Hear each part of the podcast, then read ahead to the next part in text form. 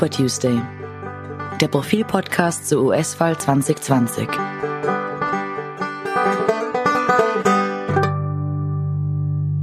Hallo, willkommen beim Super Tuesday Podcast. Mein Name ist Robert Reichler und bei mir über Skype zugeschaltet mein Kollege Martin Staudinger. Hallo Martin. Hallo auch von mir. Das ist jetzt die 50. Ausgabe von Super Tuesday, dem Profilpodcast zur US-Wahl 2020 und es ist, ist, zugleich die letzte. Wir haben eine Träne im Knopfloch, müssen wir zugeben. und ich entschuldige an dieser Stelle gleich äh, Siobhan Gates, die wäre sehr gern dabei gewesen beim allerletzten Podcast, die ist leider krankheitshalber verhindert. Es ist aber ein guter Zeitpunkt, um aufzuhören mit dem Super Tuesday, denn die, die Wahl in den Vereinigten Staaten ist jetzt geschlagen. Das hätte heuer eigentlich noch gar nichts geheißen, weil Donald Trump das Ergebnis ja wochenlang nicht anerkennen wollte. Aber seit gestern kann man eigentlich sagen, es ist vorbei. Es ist vorbei, obwohl er sein, seine Niederlage noch nicht eingestanden hat. Aber, aber de facto hat er jetzt äh, grünes Licht gegeben zu der Übergabe für die sogenannte Transition, also die Amtsübergabe. Das heißt, der President-elect Joe Biden bekommt jetzt Zugang zu Informationen wie dem täglichen Geheimdienstbriefing für den Präsidenten. Sein Team wird äh, in, in die Informationen von Ministerien und Behörden eingebunden. Also es wird sozusagen äh, alles vorbereitet, dass dann im Jänner, am 20. Jänner, tatsächlich die Amtsübergabe erfolgen kann und dass der neue Präsident schon gut vorbereitet ins Weiße Haus kommt. Mhm. Das war also jetzt ein, ein verrücktes Jahr eigentlich, seit wir begonnen haben mit dem, mit dem Podcast. Ähm, und äh, ein Jahr, das doch einige Überraschungen bereitgehalten hat. Wir haben uns ein bisschen äh, angeschaut, was nehmen wir eigentlich mit aus diesem Jahr 2019, 2020, aus, aus diesem Wahlkampf und haben mal fünf Punkte mit Takeaways zusammengestellt. Das erste wäre, los geht's. Das erste wäre, und bitte jetzt äh, keine Schnappatmung, äh, Donald Trump hat nicht verloren. Also, er wird zwar nicht Präsident, er hat äh, die Wahl nicht gewonnen, aber er hat in Wirklichkeit auch nicht krachend verloren. Er hat nämlich mehr Stimmen bekommen als im Jahr 2016, insgesamt fast 74 Millionen. Wenn man sich das umlegt, Frankreich hat 66 Millionen Einwohner, Deutschland 80 Millionen, also irgendwie die Bevölkerung, die Gesamtbevölkerung eines größeren europäischen Staates. Äh, und das heißt, viele haben Trump bewusst gewählt. Und noch mehr, äh, Trump hat die zweitmeisten Stimmen bekommen, die überhaupt je ein US-Präsidentschaftskandidat erhalten hat. Joe Biden hat nämlich am allermeisten bekommen. So viele wie er hatte noch niemand. Er hat immer noch 10 Millionen mehr als, als Trump. Er hat ja die Popular Vote gewonnen. Aber Trump hat die zweitmeisten Stimmen bekommen und in der Rangliste der republikanischen Präsidentschaftskandidaten liegt er mit der diesjährigen Wahl auf Platz 1 und mit der Wahl 2016 auf Platz 2. Dahinter kommen dann George W. Bush 2004 und Mitt Romney, obwohl er auch die 2012 gegen Obama. Das deutet jetzt natürlich darauf hin, dass diese hohen Zahlen äh, eine, eine gewisse Kontinuität nach oben haben, weil nämlich die Wahlbeteiligung gestiegen ist und auch die Bevölkerung gewachsen ist, die Wahlbevölkerung. Ähm, das heißt, es war jetzt nicht ganz so schwierig für Trump, mehr Stimmen zu bekommen als äh, frühere ähm, Präsidentschaftskandidaten. Aber dennoch die Tatsache, dass er äh, über 70 Millionen Stimmen bekommen hat, ist für ihn ein Trumpf darin, die Partei in der Hand zu haben. Weiterhin. Er ist weiterhin die Nummer eins in der Republikanischen Partei. Das kann durchaus ein Problem sein für die Partei in den nächsten Jahren. Es ist nicht unwahrscheinlich, dass Trump demnächst mal sagt oder wahrscheinlich vielmehr twittert, dass er 2024 wieder antreten möchte. Als Takeaway bleibt, also viele haben Trump gewählt, viele haben Trump gewählt, weil er eben Trump ist, äh, weil er laut verschämt brutal und so weiter. Es haben aber auch viele Trump trotz Trump gewählt. Also sie haben seine Exzesse hingenommen, weil sie sich etwas von ihm erhofft haben. Zum Beispiel, dass er konservative Werte vertritt, wie eine restriktivere Abtreibungsregelung, dass er eine wirtschaftsfreundlichere Politik macht, Thema Fracking, äh, Thema Klimaschutz. Oder auch, weil sie glaubten, dass sie etwas von ihm bekommen haben, also ganz konkret zum Beispiel Jobs. Mhm. Das sind Motive, die muss man nicht teilen, aber man muss sie akzeptieren als durchaus legitime Wahlgründe in den Vereinigten Staaten. Mhm. Bei den noch was sagen zur Demokratischen Partei. Da gibt es ja den, die Spaltung zwischen dem linken Flügel und dem eher moderaten zentristischen Flügel. Ähm, bei der vergangenen Wahl, ähm, als Hillary Clinton angetreten ist gegen Donald Trump, haben die Linken hinterher gesagt, die zentristische Kandidatin Clinton hat verloren, jetzt soll mal ein Linker antreten oder eine Linke. Jetzt hat diesmal wieder Biden das Rennen gemacht. Hätte er jetzt verloren oder schwach abgeschnitten, hätten die Linken bestimmt gesagt, okay, das war's jetzt. Nächstes Mal muss mal ein Linker antreten. So geht's nicht weiter. Jetzt hat Biden doch am Ende relativ eindeutig gewonnen, auch mit der allerhöchsten Anzahl an Stimmen, die je ein Kandidat bekommen hat. Das heißt, für die Linken ist das, für die Linken innerhalb der Demokratischen Partei hat das auch ein bisschen einen Wermutstropfen, dieser letztlich deutliche Sieg von Joe Biden. Die werden jetzt zwar versuchen, äh, ihren, ihre, ihre Leute in die Regierung zu bekommen und Biden dazu zu bewegen, wichtige Positionen mit äh, Personen vom linken Flügel zu besetzen, aber er ist jetzt von der, vom Wahlergebnis her eigentlich ein starker Präsident, ein starker Kandidat. Also um nochmal zurückzukommen auf Trump, das Trump hat nicht äh, wirklich verloren, also er hat äh, keinen, keinen grandiose Niederlage erlitten. Äh, das Ergebnis ist aber trotzdem sehr, sehr klar. Denn Robert hat schon gesagt, äh, Joe Biden hat sowohl die Popular Vote gewonnen als auch das Electoral College. Er hat also bundesweit die meisten Stimmen bekommen, nämlich fast 80 Millionen, aber auch die erforderliche Zahl der Wahlleute ganz leicht erreicht. 270 hätte er gebraucht, 360 waren es am Schluss. Ein ganz anderes Ergebnis also als Trump äh, im Jahr 2016. Der hat damals zwar genügend Wahlleute bekommen, aber insgesamt um drei Millionen Stimmen weniger als Hillary Clinton.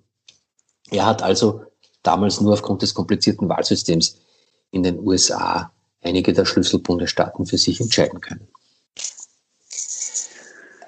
Ein weiteres Takeaway wäre, äh, das liegt fast auf der Hand, die Meinungsforschung und die Kommentatoren kommen mit einem Phänomen wie Donald Trump oder einem Vorgang wie einem Trump-Wahlkampf nicht wirklich zurecht.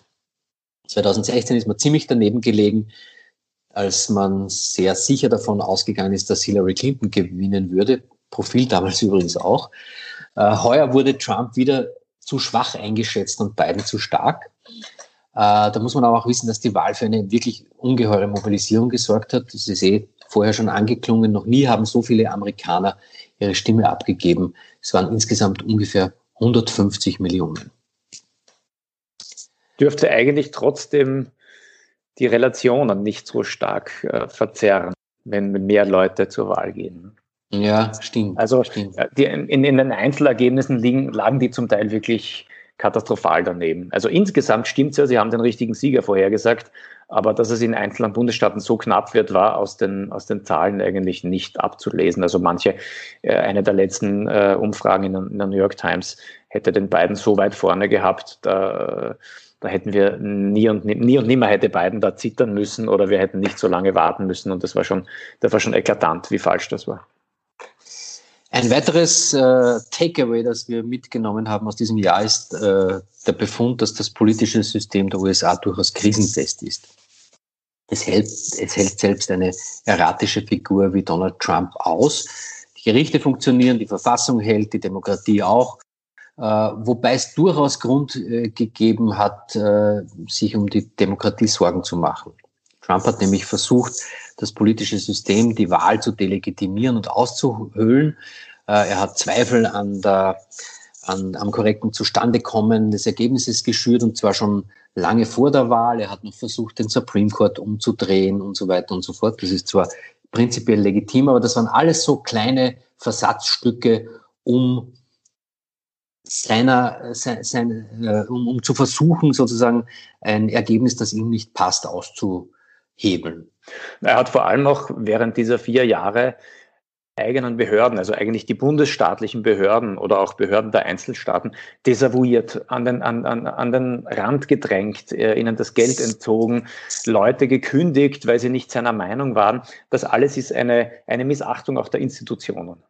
Aber was ihm nicht gelungen ist, ist gegen die, die wichtigsten Institutionen, äh, die einfach zu ignorieren. Also äh, wenn äh, der Supreme Court eine Entscheidung getroffen hat, dann musste er sich letztlich auch daran halten, auch wenn es ihm nicht gepasst hat. Am Anfang hat er Muslim Ban mit dem, mit dem Einreiseverbot für, für Staatsbürger aus, aus überwiegend muslimischen Staaten, aus manchen. Ähm, das, hat, das hat lange gedauert, bis er da einen Teil davon durchbekommen hat. Also am Ende waren die Institutionen so stark, dass Trump nicht an ihnen vorbeigekommen ist. Und am Ende musste er logischerweise auch die Wahl akzeptieren, auch wenn er immer noch behauptet, da werden Dinge schiefgelaufen. Er hat keine Beweise. Weder die Gerichte noch die einzelnen Bundesstaaten haben, äh, haben ihm Folge geleistet, sondern die sind einfach bei den Fakten geblieben und Trump hat sich, hat sich, ist eigentlich gegen eine Wand gerannt. Wobei, ob es jetzt äh, eine zweite Amtszeit, noch einmal vier Jahre direkt im Anschluss daran, äh, auch äh, so glimpflich ausgegangen wäre, das können wir nicht wissen. Man kann sich aber durchaus fragen, ob dann wirklich äh, tiefgreifendere Beschädigungen gegeben hätte. Auszuschließen ist es nicht. Was man aber jetzt auf jeden Fall schon sagen kann, ist, äh, auch die Bevölkerung der USA ist krisenfest. Es hat ja allerhand Befürchtungen gegeben, dass es bei einer Niederlage von Donald Trump zu Massenprotesten oder gar bürgerkriegsähnlichen Szenarien kommen würde. Und all das hat sich glücklicherweise nicht äh, bewahrheitet. Es hat einige kleinere Zwischenfälle gegeben, aber sonst ist es ruhig geblieben. Und wenn sich da was Größeres zusammenbrauen würde, dann denke ich, hätte man es schon bemerkt. Mhm. Es gibt auch eine versöhnliche, äh, ein versöhnliches Resümee, habe ich äh, gelesen. Ähm, Donald Trump scheint im Amt am allermeisten genossen zu haben, wenn er im Scheinwerferlicht stand und irgendwie jovial sein konnte. Da gibt es eine, eine lustige Anekdote, und zwar 2018 hat er beim Thanksgiving, wo der US-Präsident immer einen Truthahn begnadigt, hm war die Wahl zwischen zwei Truthähnen. Der eine hieß Carrots, also Karotte, würde man sagen. Ähm, und der andere hat gewonnen. Und Carrots, der verloren hat, wollte das nicht anerkennen, die Wahl. Und Trump hat zu ihm gesagt, es war eine faire Wahl. Und leider hat Carrot äh, sich geweigert, die Niederlage anzuerkennen und er hat eine Neuauszählung verlangt. Stimmen. Und Trump hat sich da sehr, sehr amüsiert gezeigt und, und hat ähm, Carrots da ein bisschen vorgeführt, nicht wissend, dass diese Episode zwei Jahre später sehr leicht ihn anwendbar sein kann. Das Karottenfarbige würde ja auch noch passen. Ne? Stimmt. Carrots. Wobei er jetzt ja ein bisschen weiß geworden ist oder grau geworden auf den letzten Aufnahmen. Das ist nicht mehr so dieses blonde Haar. Naja, gewesen. vielleicht sind auch die, die Frisiersalons dort im Lockdown. Die, die frequentiert. Wird er dir abgehen? Also ich, ich könnte nicht sagen, dass ich den USA eine weitere Amtsperiode von Donald Trump wünsche, tue ich nicht. Ähm, in der Berichterstattung, auch in der, in dem, im Spaßfaktor und, und äh, in im, das Überraschende, das, das er hatte, war natürlich, wenn man ehrlich ist, schon auch irgendwie unterhaltsam für uns. Also solche Momente wie das Treffen von Kim Jong-un und Donald Trump an der Demarkationslinie äh, der beiden Koreas, wo jeder weiß, Trump hat überhaupt keinen Plan, was er mit ihm jetzt besprechen soll. Das war schon sehr lustig, muss man sagen. Ein Treffen, das auch völlig folgenlos geblieben ist letztlich. Also historisch, es gab unglaubliche Bilder. Ähm, jede Zeitung hatte das auf, auf, auf Seite 1, weil es so unglaublich war. Und dann sind die beiden wieder auseinandergegangen und seitdem hat man eigentlich nichts mehr gehört von, vom sogenannten Abrüstungsprozess. Ja, wer weiß, wer weiß, in vier Jahren tritt er wieder an. Würden wir ihm eine Chance geben? Möglicherweise ja, oder? In vier Jahren wird Donald Trump ähm, so alt sein wie Joe Biden jetzt. jetzt. Ja.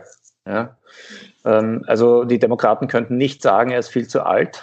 Das wäre schwierig. Aber also gefühlsmäßig würde ich sagen, das ist wirklich vorbei. Mhm. Also Donald Trump hatte nach der Wahl 2016 schon irgendwie den, den Nimbus des, des Mannes, der so ein unglaublich strahlender Gewinner ist, so ein, ein, ein, ein Hau drauf, bei dem einfach am Ende alles gut geht. Also gut im Sinn von für ihn gut ausgeht. Und das ist jetzt natürlich verloren. Er hat die Wahl verloren. Er war ein schlechter Verlierer. Ähm, also mit, mit dieser Bilanz würde ich, äh, würde ich der Republikanischen Partei nicht raten, ihn nochmal ins Rennen zu schicken. Aus vielen anderen Gründen auch nicht, aber allein schon aus dem Grund. Also ich würde der Republikanischen Partei eher raten, sich jetzt rasch nach einem Generationenwechsel umzuschauen. Dann wollen wir mal das Beste hoffen. Ja. Okay. Ich würde sagen, das war's, oder? Ja, oder ich würde noch gerne die Zeit nutzen. Ähm, wir hatten äh, viel Spaß äh, beim Super Tuesday und wir hatten auch immer wieder sehr angenehme, kompetente, interessante, sympathische Gäste. Ich erinnere mich an Stefan Sengel, an Barbara Blaha, natürlich Georg Hoffmann-Ostenhof, an äh, Maggie Childs, an Peter Rao, Jussi Pick, Susanne Brandstätter, Reinhard Heinisch von der Universität Salzburg, ja, den Raimund Löw. Ex, Raimund Löw, genau, den Ex-US-Botschafter in Wien, William Eco. Äh, ich hoffe, wir haben jetzt niemanden vergessen, es waren viele. Wir haben bestimmt jemanden vergessen, Christoph Zotter würde ich noch gerne erwähnen, unseren ehemaligen Genau, Kollegen. der am Anfang dabei war. Und natürlich äh, Siobhan Gates jetzt am Ende. Richtig. Und wenn es am schönsten ist, und wir haben ja sowas wie ein Happy End äh, mit einer Wahl, die tatsächlich auch anerkannt wurde und ein Präsident ist in den Startlöchern für den 20. Jänner. Wenn es am schönsten ist, soll man gehen. Äh, wir gehen jetzt, äh, wünschen Ihnen alles Gute, vielen Dank fürs Zuhören und es wird demnächst ein neuer Podcast gestartet werden vom Profil. Ähm, mehr will ich jetzt dazu noch nicht verraten. Vielen Dank. Ciao, Martin. Bye, bye.